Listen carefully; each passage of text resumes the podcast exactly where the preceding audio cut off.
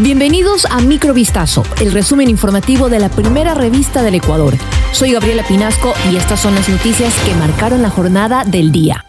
El presidente electo Daniel Novoa adelantó que enviará una reforma tributaria a la Asamblea Nacional en la que no se contempla una subida de impuestos. Durante una reunión con ejecutivos del grupo financiero Barclays, Novoa aseguró que la reforma tributaria no implica un alza de los tributos y reiteró que cumplirá su oferta de campaña de reducir los impuestos como un incentivo a las empresas que contraten talento y mano de obra ecuatoriana y que rebajará el impuesto al valor agregado a los materiales de construcción del 12 al 5% a fin de activar a este sector que es uno de los que más genera empleo y mueve la economía. El empresario de 35 años explicó que la reducción y ordenamiento de la carga tributaria permitirá a Ecuador ser más competitivo frente a sus vecinos.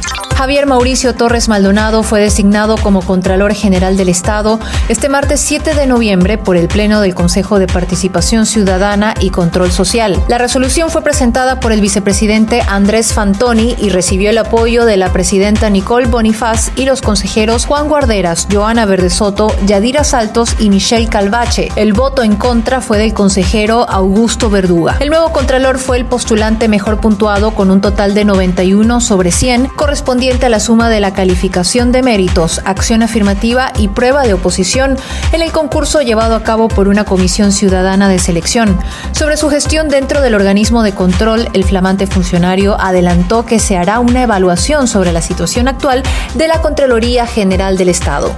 La alcaldesa del cantón Jipijapa, en la provincia de Manabí, Ángela Plúa Santillán, fue destituida de su cargo por tener capitales en paraísos fiscales. La Corte Constitucional confirmó la remoción de la funcionaria luego de que la Contraloría General del Estado remitiera previamente el expediente con la destitución. En su dictamen, la Corte concluyó que Santillán incumplió con el procedimiento de verificación de su declaración patrimonial. De acuerdo a la resolución, la alcaldesa habría sido propietaria directa o indirectamente de bienes o capitales en paraísos fiscales entre el 1 de septiembre de 2022 al 28 de mayo de 2023.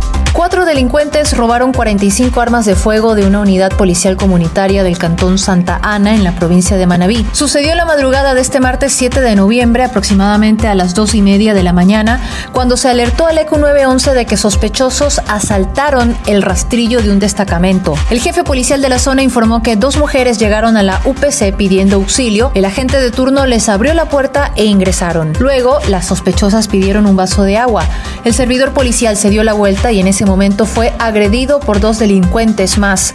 En total, cuatro personas participaron en el crimen. Los delincuentes maniataron y golpearon en la cabeza al servidor policial, luego accedieron al área de almacenamiento para sustraer 41 armas de fuego tipo pistolas y cuatro carabinas largas. Detectives de la unidad de Interpol detuvieron en Chile a un presunto miembro destacado de la organización criminal ecuatoriana Los Lobos, sobre el que pesaba una orden de búsqueda y captura internacional por su supuesta participación en un homicidio y que está considerado como uno de los 10 hombres más buscados del país.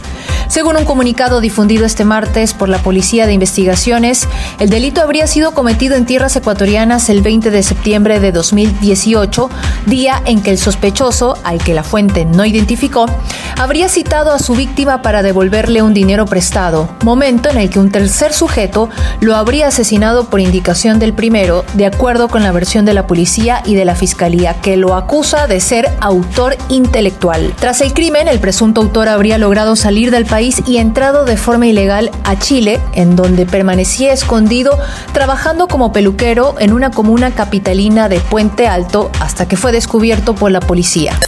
Esto fue Microvistazo, el resumen informativo de la primera revista del Ecuador.